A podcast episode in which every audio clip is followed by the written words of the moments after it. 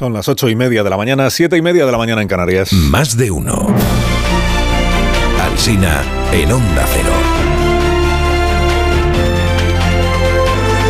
Dirección de sonido, Fran Montes. Producción, María Jesús Moreno, Marisol Parada y Alicia Eras.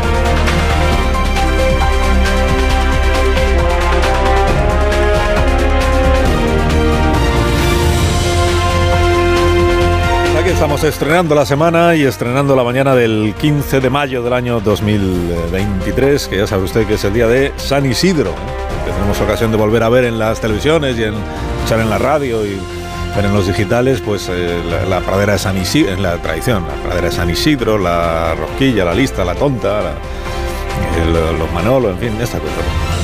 El Barça ha ganado la liga, pero claro, la tenía ganado hace tantas semanas que la noticia pues impresiona poco. No es blaugrana, sino amarilla la fiesta en las primeras páginas de los diarios de hoy, porque de amarillo vestían ayer los jugadores del Barça en su eh, enfrentamiento con el español. Tampoco se, estru- estrujan mucho la cabeza el diario Sport y el mundo deportivo, porque lo que hacen es abrir sus ediciones con una palabra campeones entre exclamaciones. Y y ya está, y todo lo demás pues ya se entiende, ¿no? El mundo a secas lo que dice es que el Barça gana, pero atormentado, atormentado por el caso de Enrique Negreira.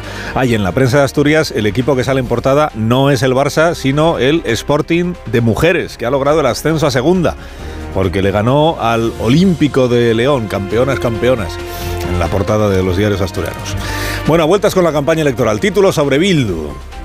En el español titulan hoy, el, eh, Bildu defiende sus listas con asesinos porque no incluyen a corruptos, como el PSOE y el PP.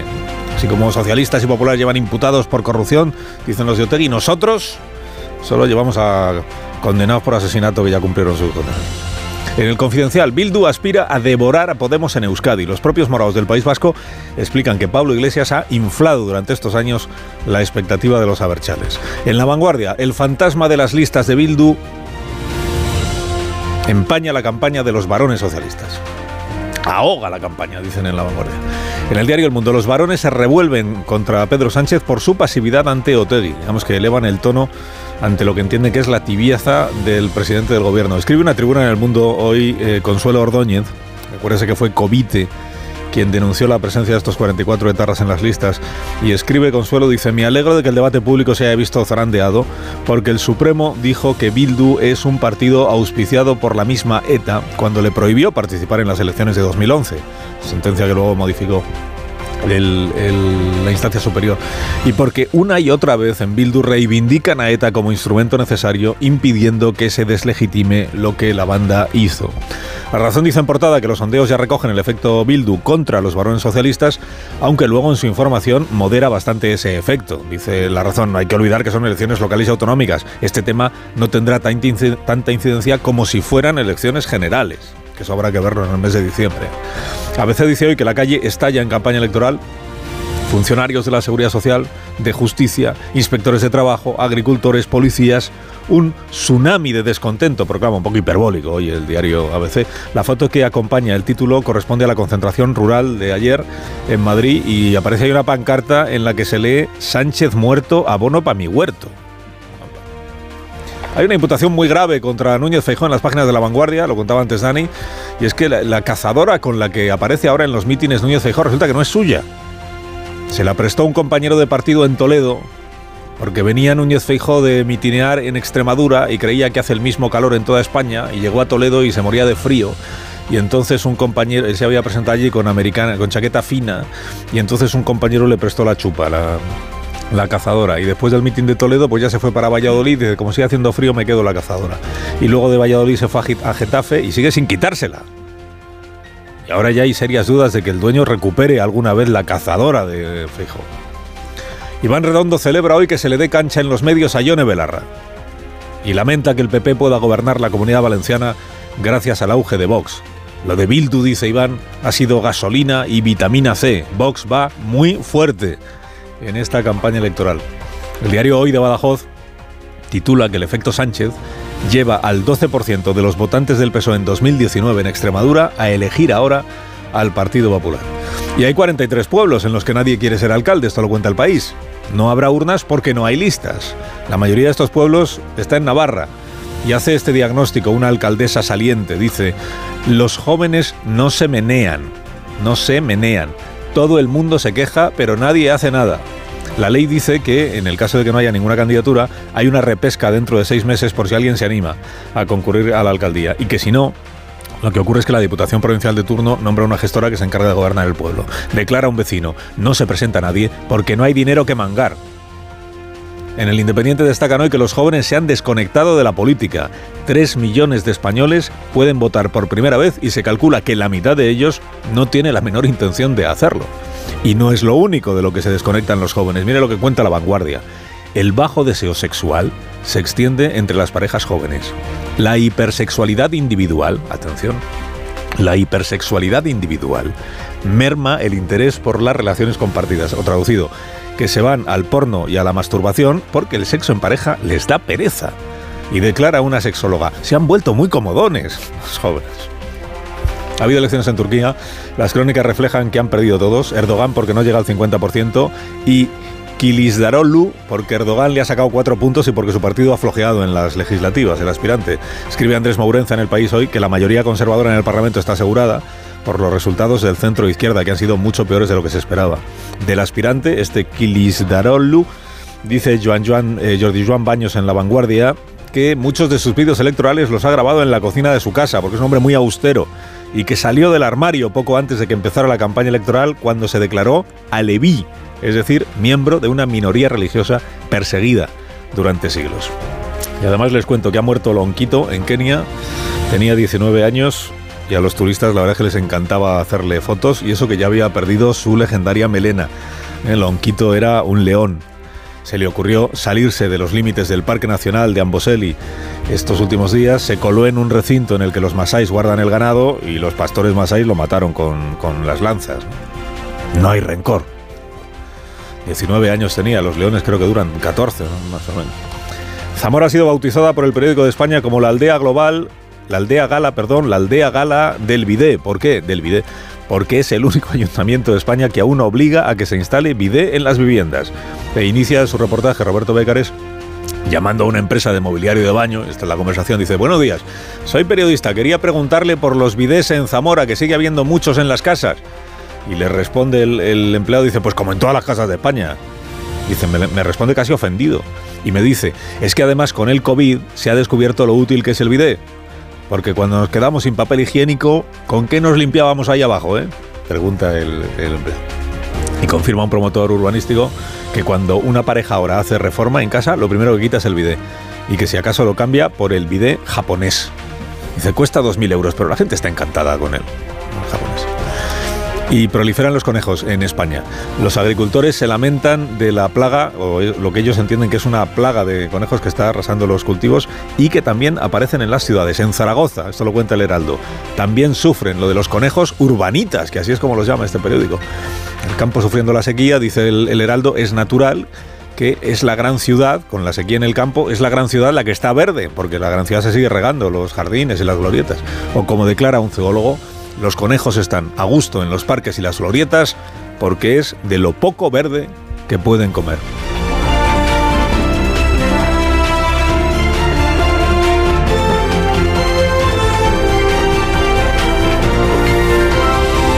Con Carlos Alsina en Onda Cero, somos más de uno. Sentirte bien, no esperes más. Bio3 te ofrece estos consejos que te van, a, ayudar a conseguirlo. Oye, vaya tipazo, ¿cómo lo haces? Cuidando lo que como y pidiendo consejo a los que saben. Me recomendaron tomar Bio3 10 Solution. Bio3 10 Solution contiene extractos de plantas naturales, café verde, alcachofa, faseolus, fibra y biotina que contribuyen al normal metabolismo de los macronutrientes. Vienen sobres monodosis que disuelvo en mi botellita de agua y así, además de cuidar mi línea, me ayudan a beber todo el agua que me recomienda mi nutricionista. Así también me cuido yo. Pues ya sabes, a comprarlo y a cuidarte. Bio3 10 Solution. Y si tienes alguna duda, consulta a tu farmacéutico.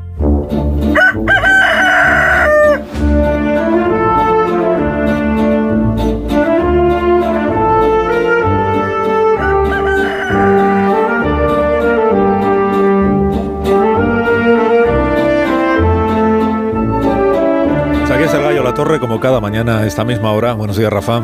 Buenos días, Carlos Alsina. Y ahora se pondrá estupenda la gente con la progresividad. Pero vamos a ver, ¿pero qué tendrán que ver los tramos del IRPF en esto? ¿O el patrimonio? ¿O el montante de la pensión? ¿Acaso no hemos aprendido ya que si el voto es indiscriminado, el reparto de dinero también ha de serlo? Sánchez le acaba de prometer a los mayores de 65 cina 2 euros los martes. En realidad, si aplicamos la visión de su ministra de Hacienda, se trata de una medida destinada a favorecer a los jóvenes, porque así la pensión dará para un poco más a cada uno de la familia. De ahí que se llame avance social ni más ni menos que avance social al puro y duro reparto de dinero. Y bastante modesto ha sido Sánchez, al privarse de calificarlo como el sexto pilar del estado de bienestar, o el séptimo, es que ya no recuerdo cuántos llevamos. Tampoco cuáles de cuántos se han ido construyendo todavía siguen en pie, que esa es otra. Un día más cabe recordar que en la escala de obscenidad electoral está abajo del todo la campaña de ideas, un poco más arriba la campaña de las emociones y en la cúspide el reparto de dinero. Y de ahí, de lo más alto, no se ha bajado la caravana electoral. Concluye la torre, concluye. Bueno, concluyo que es un día para felicitarse por un nuevo avance social, porque por ejemplo Amancio Ortega o el emérito, qué sé yo, van a poder ir al cine por dos euros los martes, que bastante han trabajado durante toda su vida. Y no se pongan estupendos, les recuerdo que si el voto no discrimina, la dádiva electoral tampoco debe hacerlo. Que tengas un gran día, Rafa La Torre. Te vemos a las 7 en la brújula. Gracias por madrugar con nosotros. Ah, es mi trabajo. En tertulia, iniciando la semana, aquí en Más de Uno, en Onda Cero, está Antonio Caño. Buenos días, Antonio. Hola, ¿qué tal? Muy buenos días. Casimiro García Vadillo. Buenos días. Hola, Casimiro. ¿qué tal? Buenos días. ¿Tú celebras la victoria del Barça en la Liga o cómo está eso? Les felicito. Les felicitas. Desde la distancia. Les felicito desde la distancia. Vale.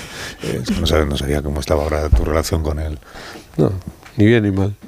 No existe. Pilar Velasco, buenos días. Muy buenos días, Alsina. Es que eso que se dice de que eh, las personas no son capaces de cambiar de club de fútbol no siempre es cierto. No. Siempre es cierto. Y hay una, una persona que yo conozca, una, que cambió de, de club de fútbol. Buenos días, Marta García. Ayer. Buenos días, Carlos Alsina. ¿Cómo estás? Y. Amón Rubén, buenos días. persona que también tenemos entre nosotros, además. Sí, eh, un lo- converso futbolístico, es un caso insólito. Es un caso insólito. La no se ha cubierto la regla. informativamente, además se puede haber hecho un buen reportaje.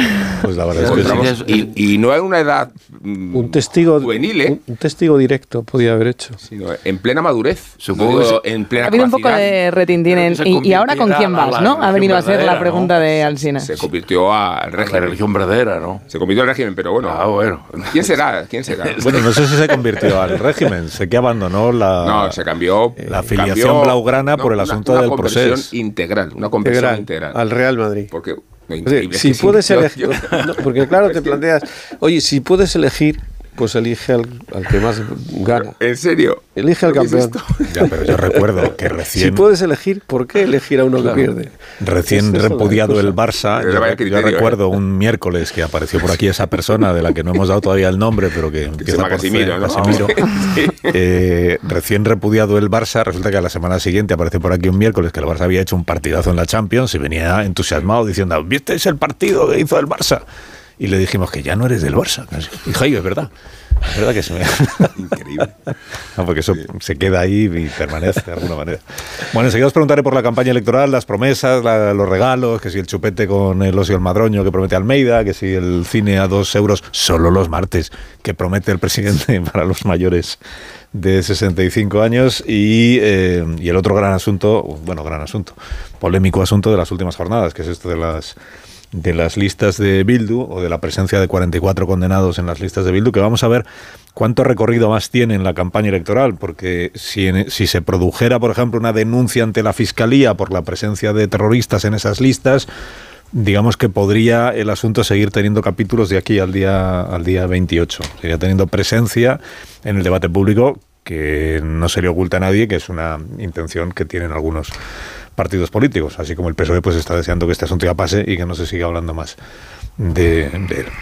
Bueno, dejadme que salude a Javier Lambán, que es el, eh, candidato del Partido Socialista a la reelección como presidente de, de la Diputación General de Zaragoza, es decir, del Gobierno eh, Autonómico aragonés. Eh, señor Lambán, buenos días. Hola, buenos días. ¿Qué tal? ¿Cómo está? Pues bien, empezando la jornada electoral correspondiente. Mm, es agotadora la, la campaña electoral, ¿eh? Vamos. So- sobre todo cuando empezamos tres o cuatro meses antes, como ha sido eh, esta, esta vez. Sí, sí, es, es cierto.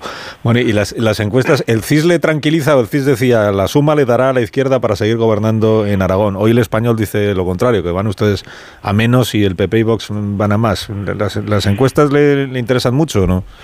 Eh, si lo de ser sincero, más bien eh, poco porque las hay de todos los gustos, de todos los colores. Eh, cada cual hace sus encuestas. Yo siempre las he comparado con eh, las eh, pinturas de los hombres de la prehistoria que pintaban un, un ciervo no con ánimo de reproducirlo, sino para cazarlo, para propiciar su caza. Yo creo que las encuestas lo que intenta cada cual es intentar que el resultado final refleje lo que ellos quieren. No les doy mayor valor. Incluidas las de Tezanos, dice. Bueno, la, la de Tezanos nunca me ha tranquilizado ni intranquilizado directamente. Pienso lo mismo que ustedes. Piensa lo mismo que nosotros. Pero no, fíjate que algunos aquí piensan que es una eh, casi casi una malversación de dinero público hace- hacer encuestas sobre intención de voto que luego encima están sesgadas. Pero es lo que hace todo el mundo, ya le digo. es eh, las, las encuestas son magi- magia simpática, como la de los pintores de Altamira. Eh, La, omnipresencia que está teniendo el presidente del gobierno en esta campaña electoral a, los candidatos como usted eh, le benefician o le, o le- o le perjudican. Es, muy es muy difícil ¿no? que nos centremos en la política regional si todos los días sale el presidente del gobierno a anunciar lo que va a aprobar el Consejo de Ministros la semana siguiente. Bueno, yo no, no le reprocho absolutamente nada al presidente del gobierno. Lo que le puedo decir es que yo estoy intentando por todos los medios que la campaña aragonesa eh, gire en torno a asuntos de interés de, Aragón, eh, sobre el futuro de Aragón y sobre política autonómica aragonesa. De hecho, eh, mi lema es Aragón con voz eh, propia, eh, con lo cual eh, lo que yo intento por todos los medios es que no se traslade a Aragón la política de Madrid, sino al revés, intentar trasladar a Madrid la política de Aragón. Claro, pero digo que es, que es complicado eso cuando es verdad que los medios de comunicación nos fijamos más en la política nacional, los, médicos, los medios de comunicación de ámbito nacional, ¿no? Pero, pero que tenemos la impresión de que es el propio presidente el que quiere que esta campaña electoral gire en torno a, como si fuera casi un caso, un, un plebiscito sobre su gestión en el gobierno de España. Pero yo creo que esto ha sido recurrente por parte de los eh, presidentes del gobierno. De hecho, le puedo decir que aquí en Aragón quien más está viniendo es Feijó. Parece que, que parece que, está abonado a, esta tierra. No hay semana en la que no vengan por aquí tres o cuatro dirigentes del Partido Popular, eh, seguramente porque quieren dejar eh, claro que eh, el candidato Azcón no es un candidato con voz propia, sino simplemente la voz de su amo y vienen a recordárselo todas las semanas. Insisto, por aquí vienen más los dirigentes nacionales del Partido Popular que los del Partido Socialista. Usted con Feijóo eh, tenía buena relación, la sigue teniendo, ¿o ¿no? Sí, sí, sí, por supuesto. Es un hombre al que he tratado mucho en su etapa de presidente de la Junta de Galicia y lo, lo respeto, como no. Ayer dijo Feijóo en ese mitin en, Zaragoza, re- refiriéndose a este asunto que ha surgido en la campaña electoral, que es lo de las listas de Bildu, eh, dijo, eh, eh, lo personalizó en usted, como estaba en Zaragoza, eh, el señor Feijóo eh, le dijo a Javier Lambán que dé la cara o que le diga a la cara a Pedro Sánchez que hay que romper los acuerdos con Bildu, que las palabras están muy bien, pero que hay que pasar a la acción. ¿Cómo les suena a ustedes? Pues que eh, mi buen amigo Feijóo a quien se debe dirigir es a los eh, representantes del Partido Popular y no darme lecciones a mí ni a ningún candidato del Partido Socialista. Yo he dicho ya lo que pienso respecto a lo de Bildu. Yo siempre he sido contrario a que haya pactos con Bildu. Eh, ahora, eh, más eh, todavía, Bildu puede hacer lo que le dé la gana con sus listas, pero desde luego yo rompería cualquier tipo de relación con, con, con- este, con este partido. Eh, dicho lo cual, insisto, yo es que no quiero pasarme 15 días hablando de, de Bildu, yo quiero pasarme 15 días hablando de, Aragón, hablando de lo que he hecho en Aragón, hab- hablando de lo que quiero hacer en Aragón y además eh, defendiendo un Aragón con voz propia, porque eh, hay algo que yo quiero que se produzca en la próxima legislatura y es que nuestra comunidad autónoma empiece a liderar políticas a nivel eh, nacional, que trascienda el ámbito eh, puramente autonómico y que lidere políticas a nivel nacional, porque eso es el estado de las autonomías. Por tanto, enredarme con otro tipo de, de- de- de polémicas no es eh, algo que me satisfaga especialmente, independientemente de que siempre he dicho lo que pienso, porque creo que los aragoneses merecen que les diga lo que pienso de Bildu o de cualquier otra cuestión. Pero, pero precisamente porque es usted una de esas eh, personas que rompería todos los pactos con Bildu, ¿podemos decir que es usted uno de esos socialistas avergonzados por los pactos con Bildu a los que aludía ayer el señor Feijóo? ¿no? Yo soy un eh, socialista que, que no eh, pactaría nunca con Bildu ni pactaría con Esquerra Republicana, pero tampoco pactaría eh, nunca con Vox como hace el Partido Popular. Yo soy un socialista que piensa que los eh, extremos, que los populistas, que la extrema derecha, que la extrema izquierda, que, que, que Bildu, que Esquerra están condicionando excesivamente la política española y que desde luego eh, eso no es bueno para España, eh, eso no es bueno para ninguna comunidad autónoma, tampoco es bueno para Aragón y que deberíamos plantearnos seriamente cómo enfocamos el futuro de este país, porque a fuerza de, de que tengan peso en la gobernanza Bildus, eh, Voxes, eh, Esquerras y demás familia, eh, desde luego el eh, país corre el riesgo, y lo he dicho en alguna ocasión, incluso creo que en su emisora, de acabar resultando una especie de proyecto fallido. Hombre, la, la alternativa es que se pongan de acuerdo, que se entiendan mejor de lo que se entienden hasta ahora los dos grandes partidos, ¿no? El, el PSOE y el Partido Popular, pero no hay, no hay muchos indicios de que eso sea factible en este momento. No, no hay muchos indicios, pero creo sinceramente que alcanzar acuerdos básicos entre PSOE y PP es la única solución y aunque mis esfuerzos estén eh, condenados a, al, fracaso, pues yo no dejaré de, de intentarlos porque es lo, lo que yo creo y es que creo el único camino que tiene este país. Pero eso vale también para la política aragonesa, un entendimiento entre el, entre el PSOE y el Partido Popular para gobernar la región, o eso es implanteable. Bueno, eh, aquí en algunos momentos ha habido grandes acuerdos y yo pretendo que siga habiendo eh, grandes acuerdos. Es verdad que yo trato por todos los medios de aislar eh, a la comunidad autónoma del ruido, de la beligerancia, de la crispación que existe en Madrid. Es verdad que mi buen amigo eh, Jorge Azcón pues eh, comunica alternativa ante su desconocimiento de la realidad aragonesa. Está empeñado en traer el ruido, la confrontación, la crispación y el insulto como táctica electoral pero vaya, yo no cejaré en mi eh, propósito de eso, de que Aragón lo construyamos entre todos, de que entre nosotros nos veamos eh, como eh, adversarios electorales, pero coincidentes en buscar lo mejor para la eh, comunidad, y eso, por difícil que resulte, no deja de, de- de- de ser un propósito muy loable.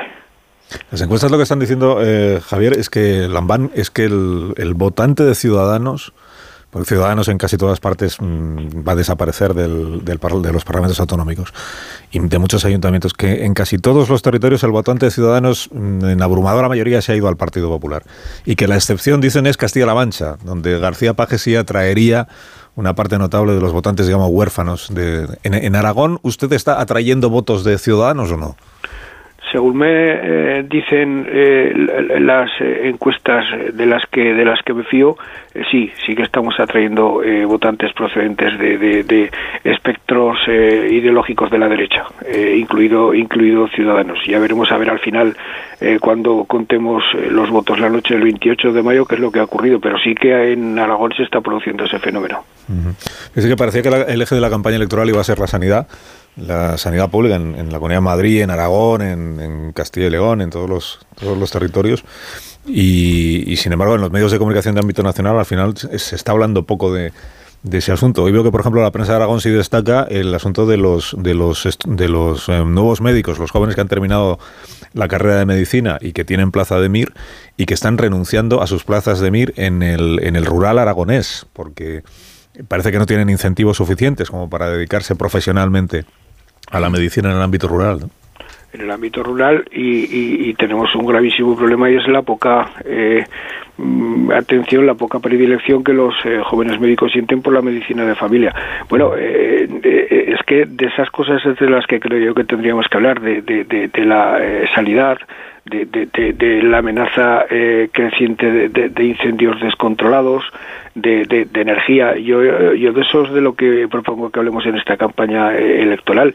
Y respecto a la sanidad, eh, no solo propongo que hablemos, sino que he hecho una, eh, eh, un planteamiento, una iniciativa que trasladé a todos los consejeros de sanidad eh, hace un par de meses para que eh, afrontemos este como uno de los asuntos cruciales del futuro del estado del bienestar en España, eh, que si no lo afrontamos corre el riesgo incluso de- de- de colapsar pero efectivamente yo yo yo eh, me sorprende que no hablemos más de estas cosas. A mí me, o sea, eh, en este momento Aragón es una comunidad autónoma que está adquiriendo voz propia, que está siendo cada vez más respetada en España. Somos una comunidad autónoma que estamos casi a punto de ser eh, la mejor en calidad de vida, eh, en igualdad, estamos a punto de alcanzar el pleno empleo y yo quiero hacer propuestas para que seamos líderes en ese tipo de- de cuestiones, resolviendo los problemas y buscando eh, soluciones entre todos. Yo de eso es de lo que quiero hablar. Si me pregunta usted por Bildu, por supuesto le contesto, pero eso no es lo que en este momento preocupa eh, por encima de todos los aragoneses, les preocupa lo que yo le acabo de decir. Lo que pasa con, lo que pasa con Bildu, y hemos hablado de esto, te digo más de una vez, eh, lo que pasa con Bildu es que hay una, mm, hay una memoria social, del- de los, es que no ha pasado tanto tiempo, una memoria social de lo que fueron 40 años de ETA matando y de dónde procede la mayoría de esta gente que ahora dirige esa, esa coalición, ¿no? O sea que es que pretender que todo lo que tenga que ver con Bildu eh, sea recibido con indiferencia por la sociedad española, pues es no, no entender la historia de nuestra sociedad, ¿no? No, no, no, por supuesto. Y, y- ya le he dicho que yo he alzado mi voz Sí, alta sí. y clara diciendo exactamente lo que pienso. Además, no admito el argumento de los que dicen que, a los eh, etarras se les dijo que dejaran de matar, que tendrían su espacio en, el, eh, en las instituciones y, que eso algunos eh, lo conviertan en sinónimo de pactar con ellos. A mí me parece bien que eh, los etarras hayan dejado de matar, no lo hicieron por gusto, lo hicieron porque el Estado español les ganó la batalla de manera absolutamente apabullante, pero una cosa es que estén en las instituciones y otra cosa es que tengamos que pactar con ellos y asumir parte de sus eh, planteamientos.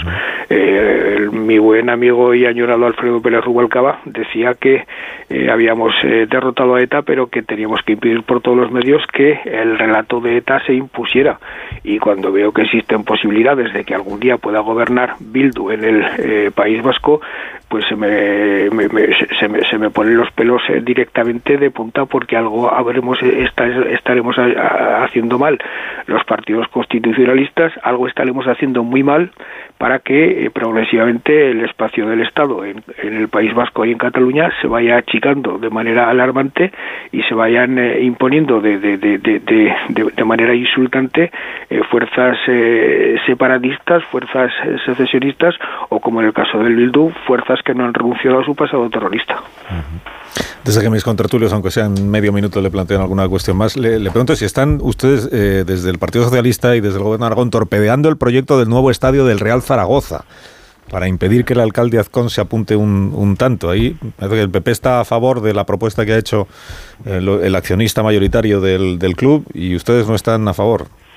No, no, no es esa la, la cuestión. Mire, eh, yo eh, respeto, casi reverencio a la afición del Real Zaragoza porque está demostrando un amor al club después de nueve años en segunda división absolutamente eh, encomiable.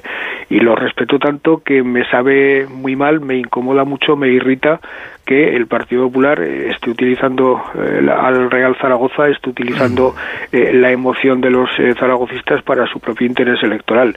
Eh, yo eh, eso es lo único que, que digo, eso es lo único que hago público y por lo demás en cuanto a la cuestión del campo de fútbol eh, puede tener la afición zaragocista, además de mi respeto a la seguridad absoluta de que yo no voy a hacer absoluta, absolutamente nada por entorpecer la construcción de ese, de ese estadio. El problema es que a, a Azcón después de cuatro años eh, hablando del campo, el tiempo se le echa encima y si no se da prisa, lo que nos vamos a quedar es sin mundial por no tener un campo donde disputar el mundial y eso es responsabilidad exclusivamente suya. Pero insisto, para mí la afición del Zaragoza se merece todos los eh, respetos y no se merece eh, ser utilizada electoralmente como se está haciendo por parte de algunos.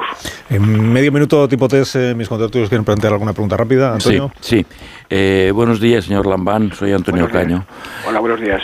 Eh, mm, quizás sería bueno recordar que el señor Lambán, además de presidente de Aragón, es una figura muy destacada desde hace muchos años en el Partido Socialista y si no le importa es en esta categoría, en esta dimensión la que quería hacerle una pregunta. Quería conocer su diagnóstico sobre el estado actual del Partido Socialista, sobre el grado de identificación de las bases que usted conoce con la política del gobierno, sobre el grado de, de discusión dentro de los órganos dirigentes del partido. En fin, usted conoce conoce bien lo que hay por dentro de su partido y me gustaría conocer su punto de vista.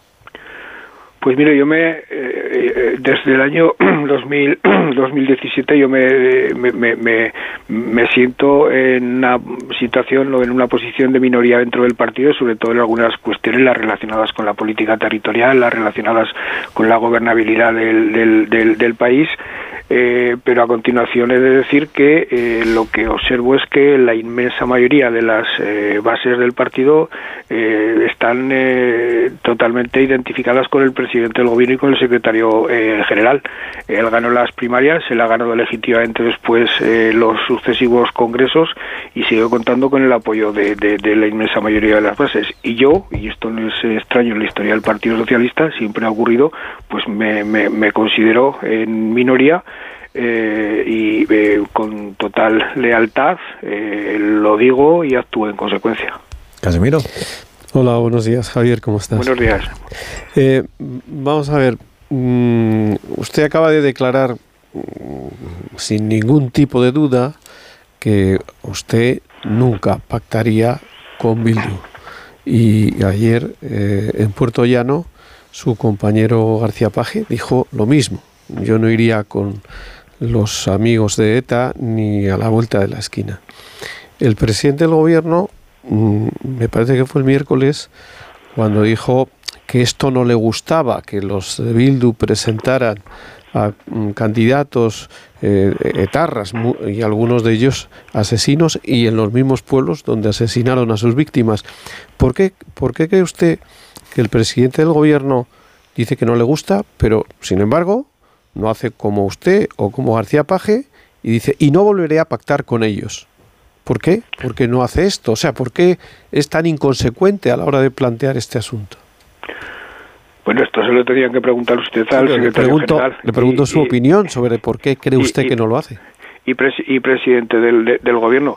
Ya, ya les he dicho antes que, que- que la gobernabilidad de este país eh, se está planteando en términos muy muy perversos porque ante la imposibilidad de que eh, se em, pacten cuestiones fundamentales eh, entre el Partido Socialista y el Partido Popular, pues a los dos no les queda otro remedio que ir a, eh, a alianzas que tanto los unos como los otros eh, consideran eh, indeseables. Yo no le he visto a Feijóo decir ni una palabra amable de Vox y sin embargo si quiere tener algún gobierno o, si desde luego la suma le dan algún sitio yo no tengo ninguna duda de que Feijóo pactará con, con, con Vox eh, eh, ¿es posible otra forma de entender la política? sin duda nosotros en el año 2016 produjimos un desgarro muy fuerte en el partido en el debate sobre si apoyar o no apoyar a Rajoy y yo fui de los que eh, entendió que por el interés de España eh, había que, que abstenerse para que hubiera un gobierno en España y Rajoy eh, gobernara. Esa vía no tuvo mucho recorrido porque rápidamente hubo una reorientación en la dirección del Partido Socialista por las primarias con el aval de los militantes, Pedro eh, Sánchez legítimamente impuso otra línea con la que eh, yo eh, discrepo pero eh, respeto y hasta aquí hemos eh, llegado. Vamos a ver lo que pasa en el, en, en el futuro. Desde luego yo apelo a que del patriotismo y, y- y del amor a España y a la Constitución del Partido eh, Socialista y el Partido Popular, en el futuro se planteen otras maneras de entender eh, la gobernabilidad del país. Pilar, Velasco. Presidente Lambán, buenos días. Eh, Buenos días. Comparto la, la ironía que, que- que decía cuando hablábamos del CIS, pero se le critica normalmente porque, bueno, infla un poco los resultados de la izquierda si luego comparamos con la realidad de los resultados electorales. Le, le da a usted dos datos malos. Uno es que coloca al PP por encima de ustedes con un 36,2% y sobre todo esa transferencia de votos, que es de las más altas, eh, le da que el 9%, que el 9 de sus votantes se van al PP y que el 39% de los de Ciudadanos se van al PP y solo les va les llega un 10% a ustedes. A su gobierno le pasa como a varones y varonesas de su partido, como La Rioja, Baleares o Valencia, que dependen de las formaciones de izquierdas para repetir, ¿no? En su caso, eh, la Junta, PAR, Podemos, una izquierda muy dividida, ya ha manifestado la intención de volver a gobernar con ustedes. Pero puede eh, que no sea suficiente. ¿Con quién más podrían sumar? Teruel existe, podría ser llave de gobierno. ¿Cuál es su relación con, con esta formación? ¿Cómo, ¿Qué Tetris haría usted para reeditar gobierno? Habrá que verlas. Le, eh, le- le voy a contestar de una forma poco imaginativa, pero por, otra parte, la, real. Eh, todo eh, se lo plantea uno a la luz de los resultados la noche del, del, del domingo, la noche del, del- día 28. Con Teruel existe, yo tengo una discrepancia fundamental y es la valoración que hacemos de lo que han supuesto 40 años de autonomía. Teruel existe considera que han sido eh, muy insuficientes los logros eh, alcanzados y que queda prácticamente todo por hacer y yo considero que los 40 años de autonomía le han sentado muy bien a Aragón, el autogobierno nos ha sentado de maravilla y particularmente a, Teruel. Y aunque considero que quedan cosas por hacer, pienso también que cosas muy sustanciales están hechas ya y que Teruel es una eh, provincia que, a quien la conoce le causa eh, admiración. Esa es mi discrepancia sustancial con Teruel existe. Ahora bien, Teruel existe es un eh, partido cuyos dirigentes son eh, personas progresistas de- de izquierdas. Eh, su electorado es fundamentalmente un electorado de, de- izquierdas y, y- y, por tanto eh, la única posibilidad que en mi opinión existe de que el Partido Social eh, Popular tuviera una mayoría sumando a Vox y eh, Teruel existe es una eh, posibilidad que eh, eh, llevaría a Teruel existe a una contradicción insalvable con su alianza que en definitiva sería lo que estaría dando lugar con Vox y ahí me entiendo que el Partido Popular va a tener una dificultad muy seria. Porque el que está desfondado es el par, ¿no? En, esta, en las encuestas, luego ya veremos. Bueno, yo les deseo al PAR y a Ciudadanos lo mejor. Son, sobre todo el PAR, es un partido que lleva 40 años eh, contribuyendo a, la gobernabilidad eh, moderada de, la comunidad eh, autónoma. Eh, ha sido un partido que ha dado lugar a los mejores años de gobierno, sobre todo cuando ha gobernado en coalición con el Partido Socialista. Ha sido el, el gobierno de, de- actuar desde la transversalidad y, y- desde la centralidad con el que uno puede soñar y sin embargo pues eh, ha sufrido ataques absolutamente desmesurados por el partido por el Partido Popular para que desapareciera aunque de momento han resistido yo ojalá al par le vaya bien en las elecciones Señor Lambán, gracias por haberme atendido esta mañana. Le deseo que tenga un gran día. Cuídese. muchas gracias un abrazo Gracias, un fuerte abrazo. 9 y 6 minutos, una hora menos en Canarias. Hacemos un minuto de, de descanso y enseguida comentamos, si queréis, algunas de las cosas que nos decía el señor Lambán. Hablamos de, de lo de Bildu, de lo de las entradas para el cine, lo que os parezca más interesante de esta campaña electoral que tiene un poco de todo. ¿eh? Tiene un poco de todo. Eh, Controversias pues de, de alto nivel y otras que igual pues no lo son tanto. Luego ya vosotros elegís cuál es cuál. Un minuto y ahora seguimos. Más de uno en Onda Cero. Carlos Alsina. Dos cositas.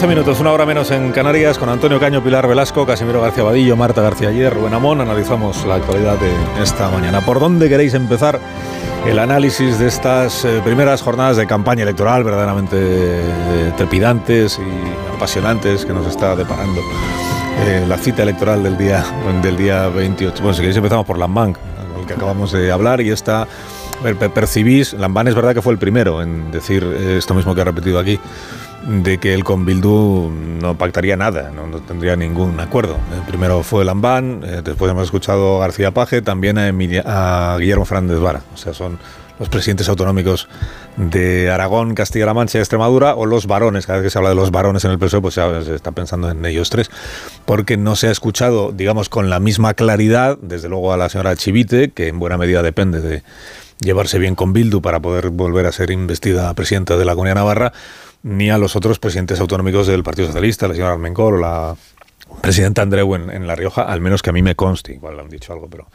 Entonces, en- ¿entendéis que en aquellos territorios en los que el electorado del Partido Socialista se identifica con posiciones, digamos, menos izquierdistas, es donde los candidatos tienen más interés en marcar distancias y en repudiar todo lo que tenga que ver con Bildu? ¿O no tiene nada que ver una cosa con Eh, bueno, yo- eso hay que esperar a ver los resultados. Normalmente cuando la izquierda pierde, eh, el análisis que suele hacer es que sus candidatos han sido demasiado poco izquierdistas. Suele atribuir a eso las, las derrotas y habitualmente eh, no es así, pero, pero en el caso que, estamos hablando, eh, yo me gustaría destacar que la figura de Javier Lambán me parece uno de los dirigentes socialistas de lo mejor que queda en este momento en el Partido Socialista, una, una figura que ha sido muy influyente y, en- y una influencia muy positiva en los últimos años en el partido y que lo sigue siendo. Yo creo que todavía la voz que con más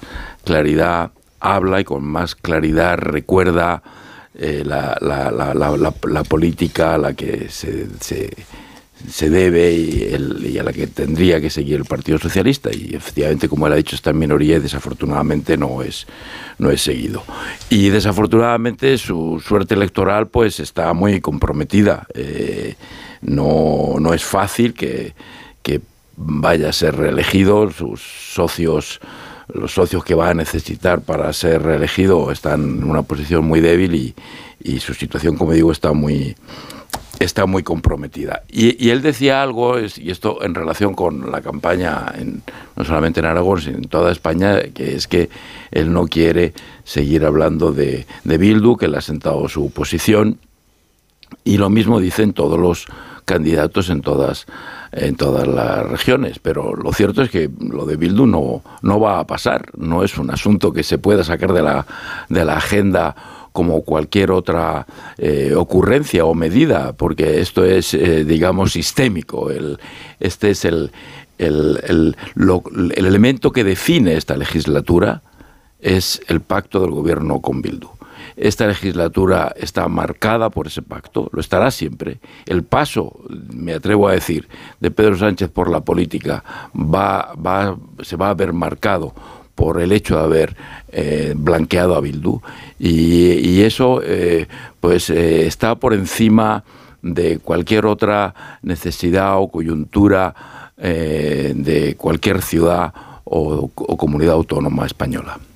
Sí, yo, creo que mm, en las comunidades mm, Andalucía, Extremadura, Castilla-La Mancha, incluso Valencia, Galicia, por supuesto, Castilla-León, eh, este es un tema fundamental que mueve a la gente. O sea, eh, la respuesta frente a ETA, frente a los pactos del PSOE con Bildu, etcétera, esto moviliza al electorado no solo de derecha, sino al electorado socialista eh, moderado o que no comparte estas posiciones. Y realmente esta situación de Bildu de presentar a cuan- 44 etarras y algunos de ellos con delitos de sangre ha roto el guion del gobierno. El guion del gobierno que era yo marco la agenda, cada semana anuncio una cosa y llevo a la oposición, llevo al PP con la lengua afuera intentando pues un poco contrarrestar esta serie de medidas. Y de repente sale algo que, que le rompe los esquemas. Y eh, como decía Antonio, este es un asunto que no es menor. O sea, esto no es como el cine los martes. Este es un tema fundamental de la política española. Y deja en evidencia, lo ha dicho Lambán, mm, sin ningún tipo de duda. O sea, ¿por qué el presidente del gobierno no dice no pactaré con ellos? Y ha dado la respuesta, por, porque los va a necesitar. O sea, Sánchez tiene en la cabeza que en diciembre va a necesitar a Bildu, porque si no, pues oye, tendría clarísimo, hubiera acabado ya con este dilema. Hubiera dicho, esto, esto es una vergüenza y por lo tanto yo no volveré a pactar con ellos. ¿Quién le creería? Pero- Eh, ¿Quién le creería? bueno, pero Porque eso ya lo dijo. pero- El pero, es que eso ya lo dijo. pero ni Entonces, sí. en este momento casi sería pero, un poco pero fíjate, cómico, si pero, me apuras, pero ni siquiera lo ha llegado a decir. O sea, que es que él tiene interiorizado que en las elecciones de diciembre, si quiere gobernar, va a necesitar a Bildu. Porque, oye, ya digo, aunque, aunque le creyéramos poco, él este debate se lo hubiera quitado de encima dando un paso más y diciendo, ya, vale, esto es una vergüenza, no pactaré con ellos. Ni Y- así, tal. Bueno, pero no lo ha hecho. Y no lo ha hecho por esa convicción que tiene de que va a necesitar de nuevo a, la, a Frankenstein para gobernar. Y eso es frustrante para los votantes socialistas o para muchos votantes socialistas porque les condena a ser rehenes de gente como RC o Bildu. Yo creo que esto es la catástrofe para, para el Partido Socialista. Y termino, Pilar, con una cosa. el gobierno se equivoca cuando plantea cada semana algo distinto. Porque claro, ya la gente ya no se acuerda de, cuál fue la primera promesa. ¿De qué? O sea, ¿cuántos pisos se prometieron eh, construir? ¿Cómo- ¿Cómo era lo de la Sareb? O, mm, es decir, si cada semana sacas un debate, pues ahora es el cine, la semana pasada era lo del Interrail, pero la, la, tercera ya no te acuerdas. Dices, hombre, vamos a ver cuál es el, el último tema de campaña que sacan. O sea, este abuso del BOE y, de, y del dinero público para hacer campaña tiene también sus, sus límites. Claro, lo, lo frustrante de lo frustrante de que el gobierno pacte con Bildu, lo frustrante para los presidentes autonómicos en un contexto de campaña electoral autonómica es que se hable de diciembre y no se hable del, del 28 de mayo. ¿No decías que los gobiernos que no son tan izquierdistas, mm, yo creo que no, no, el gobierno de Guillermo Fernández Vara, el gobierno de García Paje, eh, incluso el de Lambán, cuando te vas a las políticas, no son menos izquierdistas no que... No, no, le- lo planteábamos y los, lo planteábamos en abstractos. Y oye, cuando se ponen menos izquierdistas y parecen más conservadores, bueno, Paje, de hecho, en lo dialéctico eh, y en su enfrentamiento con Sánchez, podría parecernos más conservador eh, que, que Pedro Sánchez cuando reivindica su pacto con las izquierdas, o etcétera, ¿no? Pero no, no, las políticas no son menos izquierdistas. ni- eh, lo que pasa es que hay una tensión nacionalista y una tensión independentista en el seno del Partido Socialista que les complica cualquier proceso electoral cuando están en el gobierno y cuando están en la oposición también. Y me voy a cuando eh, las primarias de Pedro Sánchez, en las primarias de Pedro Sánchez, cuánto voto no tuvo de Cataluña, eh, del Partido Social del PSC, por ese mensaje de Susana Díaz en el que insinuaba que se les podría expulsar. No, es decir, la tensión nacionalista independentista está en el Partido Socialista. Y lo último que quieren oír hablar los varones cuando se enfrentan a unas elecciones es de Bildu, de Esquerra Republicana, de Junts o del Gobierno. Y por eso les incomoda que Pedro Sánchez vaya, a, vaya de campaña electoral a las autonómicas. Incluso en los off the record, el presidente del Gobierno lo ironiza alguna vez de yo voy de telonero y bueno, me quieren de aquella manera.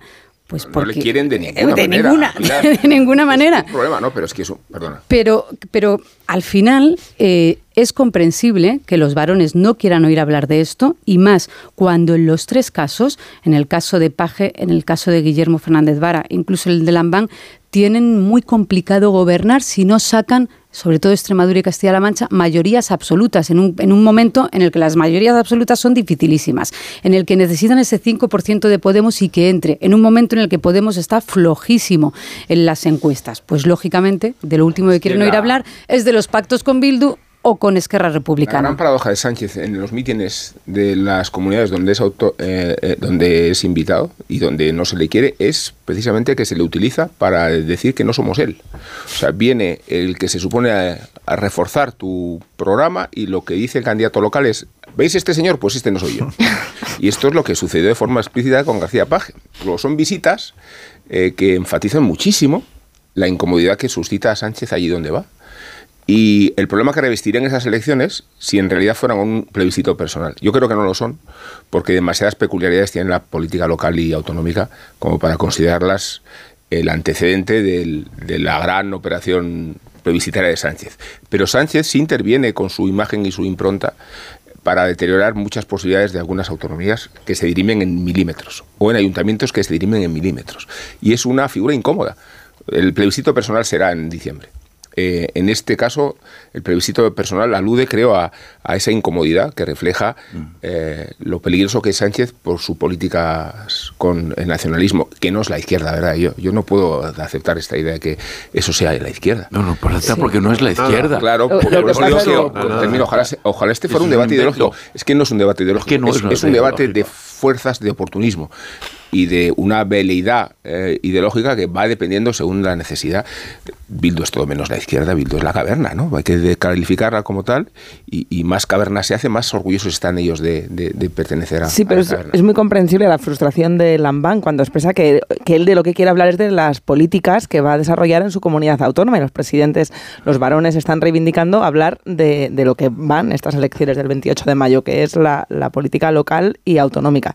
Lo que pasa es que, claro, eso es ahora oportuno para distanciarse del debate de Bildu, que tampoco hay mucho debate. Pero carece de, coherencia ninguna cuando desde Moncloa o desde allá donde vaya el presidente del gobierno a dar un mitin se está marcando la campaña electoral a nivel nacional. No puede marcarse a nivel nacional para el Interrail y las entradas de cine y las viviendas, pero luego cuando se toca em, discutir los pactos del gobierno ya no conviene que sea nacional. Esta es la gran paradoja. Y es verdad, Rubén, lo que dices de a García Paje le puede venir bien para distanciarse de Sánchez, pero eso es allí donde el PSOE gobierna, donde no gobierna y ha ido Sánchez queda opacado por completo el candidato. Nadie sabe quién es el candidato socialista y que vaya el presidente del gobierno a, de, de telonero lo que hace es, eh, bueno, pues a que desaparezca por completo quién es el candidato socialista. No, no sé ¿Sabes? si le está Uno de los motivos de frustración principal entre los socialistas que, que, Felipe, eh, que, que Pedro Sánchez les ha traído el mensaje de que no van a volver a ganar unas elecciones nunca más.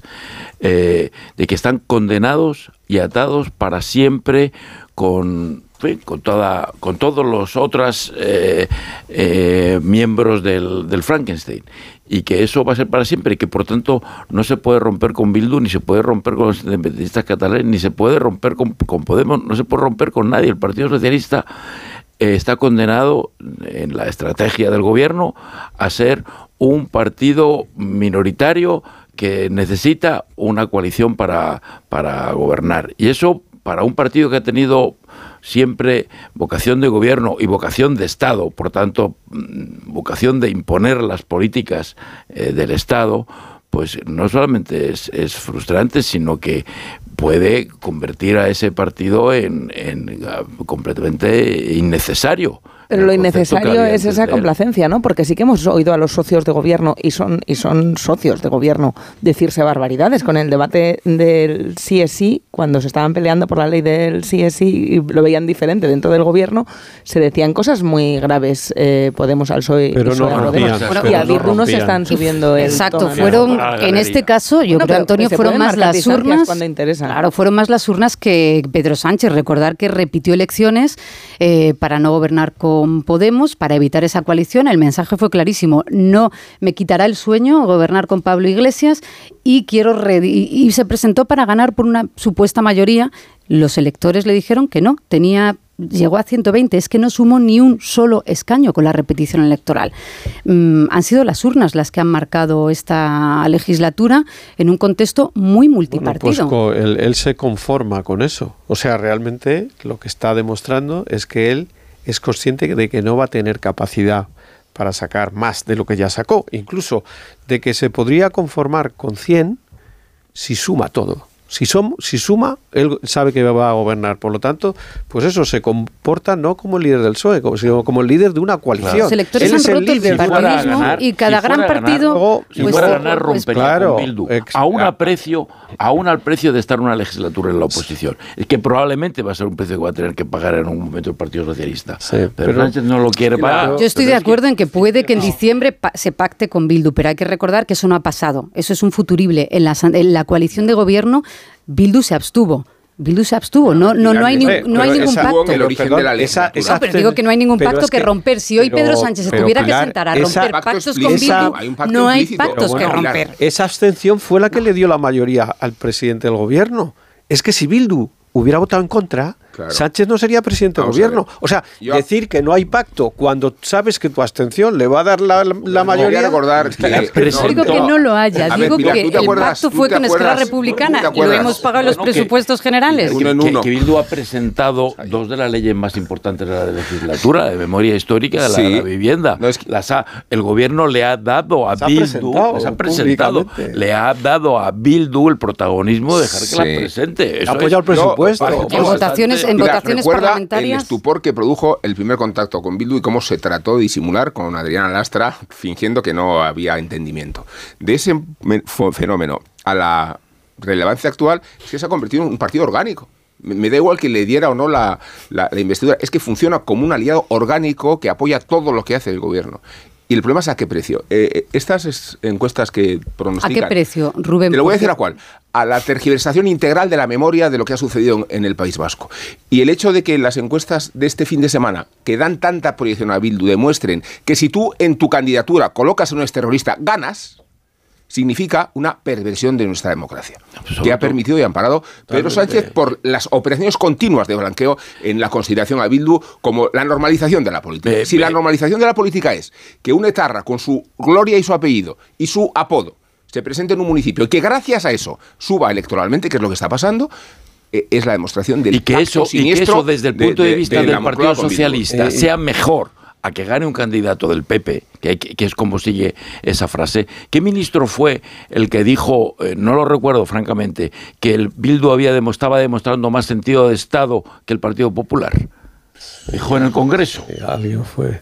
Lo dijo en el Congreso, un miembro Con el del pacto gobierno. del Consejo General del Poder Judicial. Un miembro del gobierno. Pero fijaos, Con aquí el también- pacto del Consejo General Judicial, Judicial, Antonio, que no se ha renovado desde hace cinco años y bueno. que ahí tienen razón en que Sí, es un mandato constitucional, no la podemos renovación del comparar- CCJ. Bueno, dijo ayer eh, Belarra eso que hay que con- ilegalizar al, al PP, que, que todos los ciudadanos sabemos que si cualquier otro partido hubiera hecho lo que ha hecho el PP en esta legislatura estaría ilegalizado. Aquí dijo todo ayer el mundo quiere ilegalizar a la mitad del arco Yone Belarra. parlamentario. Sí, Este es España no se ha ilegalizado vergonzoso. ningún partido desde, lo- desde la época en la que fue ilegalizada Batasuna por lo que fue ilegalizada. Sí, Entonces pero- no se ha ilegalizado a nadie. Fijaos que aquí yo creo que también hay una cuestión mm, mira, muy interna del Partido Socialista, pero que está influyendo, y es el peso que tiene en estos momentos Santos Cerdán en el presidente del gobierno.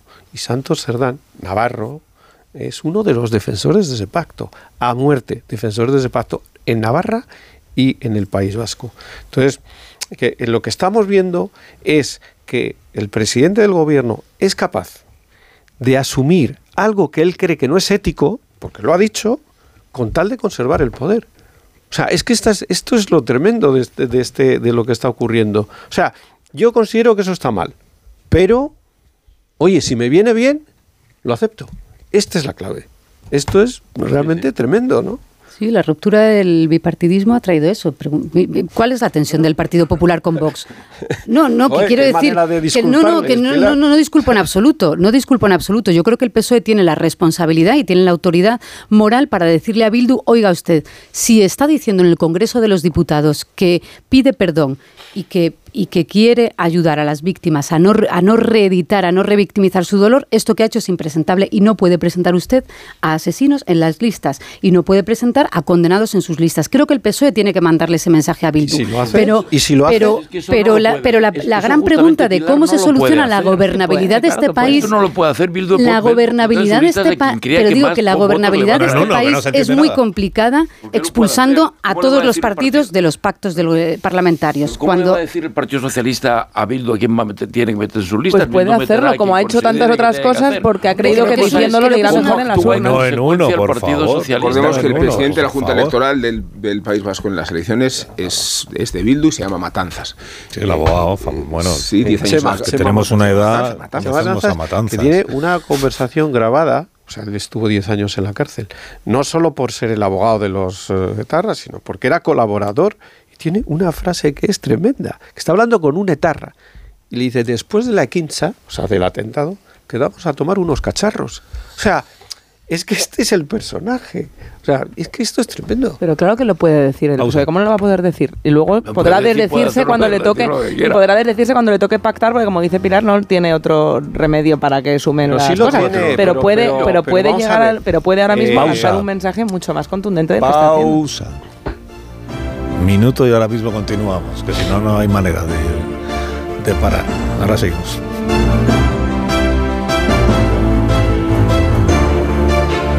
Más de uno. Onda Cero. Carlos Alsina.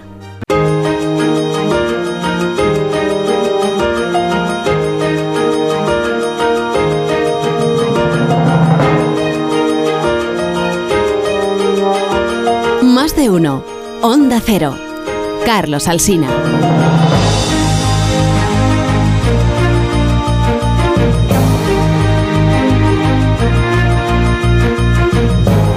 Dos minutos para las 10 de la mañana, una menos en Canarias. A ver, es imperdonable que, el- en el Palacio de la Moncloa, que es donde está el comité electoral del Partido Socialista, eh, se pasan toda la semana devanándose ahí la cabeza, los sesos, para ver qué mm, promesa puede hacer el presidente el sábado. O el domingo para que luego la llevemos al Consejo de Ministros y no nos hemos hecho eco todavía desde las ocho y media que empezó esta tertulia de la, de la medida que anunció el presidente en el mitin de ayer. Así que eh, corrijo absolutamente la situación y vamos a escuchar como corresponde a lo que es un anuncio del presidente del Gobierno de España, un anuncio en firme de la medida que mañana aprobará el Consejo de Ministros que como tal debe ser eh, subrayada y destacada y valorada. En el próximo Consejo de Ministros, el próximo martes, vamos a hacer un nuevo avance social y es bonificar a los mayores de 65 años para que todos los martes vayan al cine y solamente paguen dos euros. Todos los martes. No sé si es que está eh, supeditada la ayuda a que usted se comprometa a ir todos los martes al cine. Si va solo un martes al mes, no le bonifica. no, no os lo toméis ahora porque. Si no le- lo vamos a tomar en serio este debate, yo me voy. ¿eh? No, hay, hay que tomárselo en serio. Eh, No, en serio, no, no. A mí No, gustaría- es que vamos a ver, he leído, un- el, el gobierno siempre acompaña su anuncio de medidas del cálculo de cuántas personas se beneficiarían de la medida en cuestión. A saber. Entonces he leído en alguna información, no recuerdo dónde y si no lo diría, que el cálculo es de que 10 millones de personas pueden beneficiarse o se benefician de esta medida, 10 millones de personas, y que el coste de la medida está calculado en 10 millones de euros. Y a mí la cuenta no me sale. no ¿Pero me los sale. millones de personas están contados los dueños de las distribuidoras de cine o solo los espectadores? No, solo los espectadores. Pero si son 10 millones de espectadores y la entrada cuesta 7 euros de media en España pesetas. y le, y le va a costar 2 euros al, al mayor que vaya al cine, es decir, le vamos a subvencionar 7 euros por cabeza y son 10 millones de personas, son 70 millones de euros a la semana. Como van a ir todas las Pero no semanas, van a ir todos, ¿no? son el rato. 280 millones de euros. Eso, esa- ese Tienen que cálculo, todos. ¿Qué cálculo- cómo se ha hecho este cálculo? Que todos los mayores de 65 Que años, que son más o menos los 10 Sobre todo millones, van a ir el todos martes. los martes al cine. ¿Qué otra cosa Está mejor? dureza, ¿Y por qué el martes? Este es el tema. Porque los martes no van a nadie. ¿Qué el martes? ¿por qué no? Ya, pero es que, El lunes que va- pueda- es que el lunes va mucha gente. Tendrán que poder ir el martes, el miércoles, el jueves. Si es un avance social, será un avance social todos los días. No puede ser un avance social solo los No hay martes. derecho, no. Esto no tiene sentido. No, pues, Tú lo que estás mira, es dolido porque no tienes ni No. menos ni, ni No hay nada para ti más los 65 anuncios. ni Para menos ni para ti, no. Es que la propia tampoco, repercusión cómica de este debate es la demostración de que la medida es contraproducente. Digo, respecto al efecto que pretende buscar. Absolutamente. Y, y eso no significa que el efecto sea Bueno, siniestro. si yo tuviera más de 65 años, igual mi planteamiento era completamente distinto. no, y lo estaba que- Eso yo si hubiera un cine en tu pueblo. Eso si, si hubiera un cine en tu pueblo. Si hubiera un cine en mi pueblo, es verdad que no lo hay. Lo vuelve a demostrar No, la distorsión de cuáles son los Sí. colectivos vulnerables en este país, porque el colectivo, y yo no me canso de repetirlo, más vulnerable, con más riesgo de pobreza en España, son los menores de 18 años. Tenemos el país con más riesgo de pobreza infantil después de Rumanía de toda la Unión ¿El Estado Europea. bono cultural? No, no, a los si, no tienen, si no tienen para comer carne y pescado, pues, para- pues que vayan al cine, claro, todavía de aquí al Consejo de Ministros de mañana hay tiempo. Eh, Marta. Bueno, pues ojalá, ojalá ese tiempo se aproveche para, para realmente solucionar los problemas de los colectivos más contra- vulnerables y no de aquellos que le suben a la, ver, Una medida que la pensión con la risa inflación. eh, eh, queda desarticulada inmediatamente por sí misma, pero no significa que la intención sea seria. Y, y que el procedimiento sea ya el habitual. Todos los domingos, Sánchez No, pero luego- anticipa al Consejo de Ministros, restregándole a sus socios de gobierno, iniciativas electoralistas que solo pretenden beneficiar al partido. Y luego- que él preside. Luego, luego digo que el- se ha instalado ya esa perversión y la, los- sus propios aliados la viven con total naturalidad, cuando es una extraordinaria anomalía llegar al Consejo de Ministros con una decisión tomada. Lo que lo no es, más es, grave, es lo más social, grave, ¿no? esto es Estamos lo de que acuerdo eso. representa, lo de verdad, lo más grave, lo que representa de desprecio y de insulto a los mayores de 65 Encima, encima que les hacen el O sea, descuento. es- es- esa, es- idea de que yo a usted compro su voto porque lo invito al cine los martes es de una falta de respeto y de un desconocimiento eh, de la sociedad española. Porque yo te garantizo, vamos, te garantizo, no te puedo garantizar, esto es una tontería mía. Yo sospecho, yo sospecho, sospecho que la mayoría de los eh, beneficiados por esa medida habrán pensado ayer, señor presidente, se va a meter usted los dos euros por donde le quepa. No, en serio. Hay- pero fíjate, en este debate que Rubén dice que da risa y es verdad que es un poco de, de broma, pero hay algo que es importante y es previamente a que empezara la, la pre-campaña electoral, debate interno en Moncloa. ¿Se tiene que involucrar a tope Sánchez o no, el presidente del gobierno? Hoy, debate, ahí los cabezas cuadradas pensando. Y deciden, y esto es una decisión importante, que Sánchez, que podía haberse quedado un poquito en la retaguardia y no haber utilizado, porque aquí hay una doble utilización, es su presencia mediática en los mítines y luego la gasolina del Consejo de Ministros y el presupuesto. Es decir, que el presidente se ha metido en la campaña. Ojo, o sea, no es que él se ha metido conscientemente. Y se mete conscientemente porque él y sus asesores han llegado a la conclusión siguiente. Si el PP gana las municipales por, medio, por menos de medio millón de votos, aquí hay partido. O sea, de aquí a diciembre podemos darle la vuelta a esto. Y por lo tanto, eh, esto es nuestra, nuestra eh, voluntad de dar esa vuelta con el protagonismo del presidente del gobierno. Pero eso es pensar que el protagonismo del presidente del gobierno da eh, votos. Claro, eso es lo que ellos creen. ellos, ellos creen que sí, que le da votos. El protagonismo del presidente por supuesto. Y, el presupuesto público. A ver, quién lo convence de otra cosa. Efectivamente. Ahora entiendo lo que sea los martes. esto, es un problema. Esto a, mí, a mí me recuerda un poco a, a esa decisión que tomó hace dos años Pablo Iglesias de decir, oye, yo dimito como vicepresidente y me voy a Madrid para el fascismo. Y creyendo que él, que él podía determinar, que lo creía de verdad, no, no que podía ganar las elecciones, pero sí que sus votos podían darle la mayoría a la izquierda. Y ese paso hacia adelante es un poco lo que va a hacer el presidente del gobierno. Es, oye, yo me voy a quemar, entre comillas esto de quemar, voy a utilizar todas las herramientas del Estado y mi figura y mi imagen para que los resultados del Partido Socialista, ojo, porque aquí hay, es verdad, que hay los alcaldes, no sé qué, no sé cuántos, pero la suma es muy importante. O sea, quien gane en España en esas elecciones es importante porque te da un poco el termómetro de lo que podría pasar en unas elecciones de forma generales. menos analítica eh, yo diría de verdad refleja un desconocimiento un desconocimiento de la sociedad española. esta es una sociedad para la que pagar para la que pagar. Es una cuestión de orgullo. Si el, yo no conozco otro país donde la gente se pelee por pagar. La gente aquí oye uno paga sus cuentas no le gusta que se la paguen no como en otros países donde cada uno paga su tú invitas a comer en otro país a alguien y cada uno se paga su cuenta. Eso no ocurre en España. para, en España pagarse uno sus cuentas es una cuestión de, de, orgullo, de honor. No te gusta que te la pague nadie, ni siquiera el presidente del gobierno. De verdad que creo que es una estrategia completamente fallida y un enorme desconocimiento del carácter de los españoles. A ver, yo creo que se está elevando un poquito el, el debate también, ¿eh? por culpa de, de Sánchez que igual se están extralimitando en esto de los anuncios del fin de semana de campaña, porque la medida en sí a ver, la medida en sí que haya un día del espectador para la gente mayor de 65 años es el miércoles, no sé qué precio tienen los miércoles. Perfecto. Eh, puede haber un no, si puede haber un mira, he escuchado esta mañana aquí que Esperanza Aguirre también anunció esta medida no, la puso en, la, puso en, marcha. yo no recuerdo que, yo no recuerdo que montáramos en cólera, pues. No, que montamos en cólera por bueno, pues a mí sinceramente yo dejarme, dejarme, dejarme que hable 30 segundos seguidos, dejarme que hable 30 segundos 20, 20 segundos. la presidenta del gobierno de Madrid. pero sí, a mí que haya un día del espectador para, para jubilados y que sea el martes, me, me, van a, me van a criticar, pero oiga, si usted puede ir el martes. Yo, parece que no tiene nada no que puede ir el miércoles? Si puede ir usted cualquier día al cine, perdónenme los jubilados.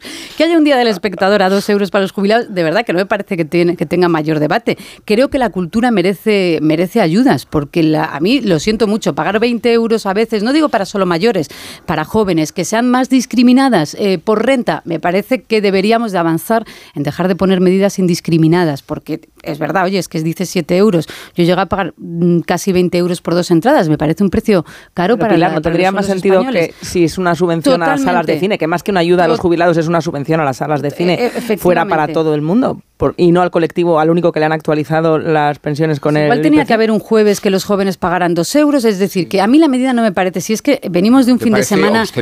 Venimos de un, venimos de un fin de semana, Rubén, donde se nos han regalado chupetes con el oso y el madroño y cestas para bebés de Almeida. Si la competición, la competición es fabulosa. Si, usted vota Vox, le, si, usted vota Vox, le regalan la licencia de pesca y caza en Madrid, que no sé quién pesca en Madrid. A ver, si estos son las. Sí, sí, sí.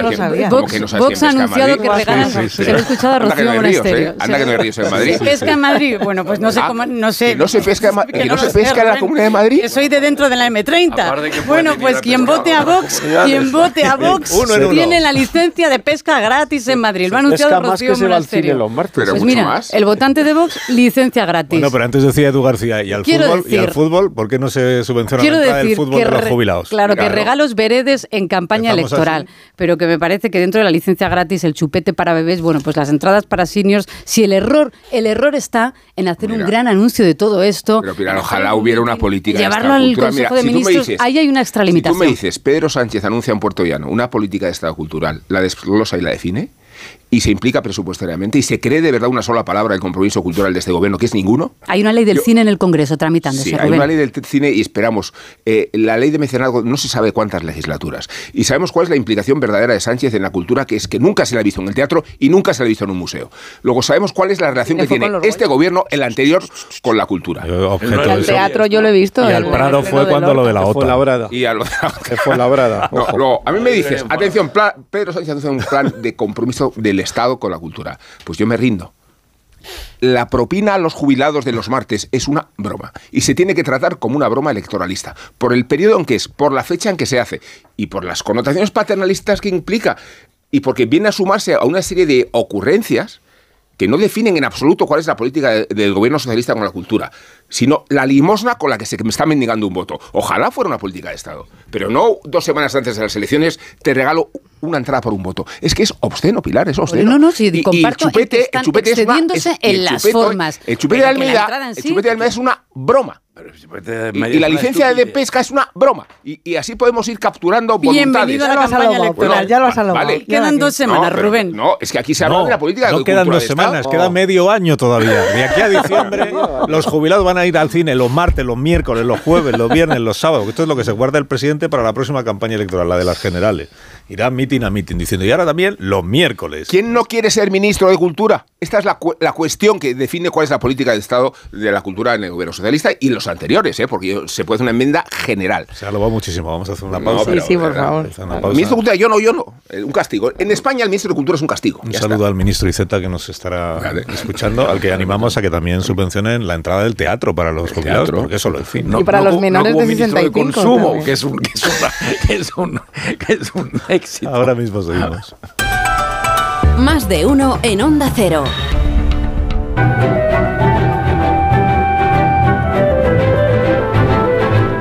Sepáis que le voy a hacer llegar al Palacio de la Moncloa Comité Electoral del Partido Socialista, que tiene la misma sede, eh, esto que estabais comentando aquí fuera de micrófono. Son ideas por si se han quedado sin propuestas para ayuda, regalos, obsequios. Se que nos han ocurrido un montón. Sí, se nos ha ocurrido una- Sí, algunas o buenas, creo yo. peluquería Seis o buena, la peluquería Bueno, buena. peluquería me parece buena. esa. Pero para mayores de 65 Sí, años. sí, ¿no? todo para mayores de 65 años. sí. Qué mono. O menores de 35. No, menor, claro. Eh, va usted a la peluquería y el Estado se hace cargo, que te digo yo, del 70% de- El carajillo. del coste. Pues está bien, está bien eso. sí. El carajillo. Le invitas. Carajillo no está Carajillo. Bueno, eso no sé si el- eso no queda. No, pero, no, una, déjate. pero una bebida refrescante igual. Bueno, consumo, consumo se opondría al carajillo. Bueno, Ignacio Rodríguez Burgos, con la actualidad económica de esta mañana. Buenos días, Ignacio. Hola, muy buenos días. Y todo esto del cine encima con la huelga de guionistas. Algo tendrá que influir, seguro. Pero bueno, deciros que los mercados financieros marchan al alza en Europa, excepto la bolsa española, que renquea el IBEX Ha muerto mi 35 intento. con festivo, con festivo en Madrid. Recorta posiciones, imponen las ventas, baja ahora mismo una décima. Melía, Acción, Arcelor son los valores que más suben. En cambio, los bancos son los protagonistas en la parte baja, en especial el BBVA, que retrocede un 3,5%. Hay que recordar que el BBVA es dueño de uno de los principales bancos de Turquía, el Garanti, y en su cotización se refleja pues la incertidumbre electoral y de gobernanza de Turquía que se ve abocada, si nada lo cambia, pues a una segunda vuelta electoral. Y pendientes también de la Comisión Europea y de sus previsiones de primavera. Se espera una revisión al alza del crecimiento económico y, por cierto, también del español y una mejora en lo que tiene que ver con la inflación. Gracias, Ignacio, y que tengas buen día. Un abrazo. Adiós, cuídate. Gracias. ¿A quién indultas esta Pues mañana? a San Isidro, en esta fecha tan señalada, que es el patrón de Madrid y de los agricultores y del teletrabajo, hasta el extremo de que su milagro más interesante consistió en la proeza de hacer arar a los bueyes mientras él rezaba. Me gustan los milagros pequeños más que los megalómanos, prefiero a un santo ahuyentando a un lobo que a Dios abriendo los mares, pero no le vendría mal al descreído de Sánchez valerse de Isidro para traer la lluvia. El procedimiento no ya en tiempos del patrón, sino cuando comenzaron a proliferar los milagros póstumos y como quiera que Isidro era un santo zahorí, pocero y taumaturgo, decidieron los madrileños de antaño sacar en procesión sus restos para conseguir que los cielos lloraran. Fue Isidro el primer laico al que se canonizó entre los casados y uno de los pocos cuya esposa, María de la Cabeza, y su primogénito Ian también alcanzaron la categoría de santos. Una familia de bien, ya lo estáis viendo, una familia milagrera, entre cuyas habilidades domésticas destacaba la capacidad de multiplicar no los panes ni los peces, sino los ingredientes del puchero. Así que nada de martirios, ni de torturas, ni de tormentos. En casa de Isidro, territorio mozara del siglo XII, se daba a comer trigo a las palomas y se dispensaba una dieta espiritual cuya mejor expresión fue la exhumación del santo el año pasado. Carlos, acuérdate, el cuerpo de San Isidro estaba incorrupto. Estos eran los españoles de bien que decía Feijó. Así es. San Isidro, Santa María la Cabeza y San su Illán. hijo, San Illán. Como patrón del teletrabajo me ha Bueno, que os encantado. vais. Os vais. Que tengáis un día estupendo. Adiós, Casemiro. Gracias, adiós. Adiós, Pilar Velasco. Buen lunes. Adiós, Caño. Hasta el próximo día. Adiós, hasta la próxima. Adiós, Marta. Adiós, Adiós, adiós. Hasta mañana.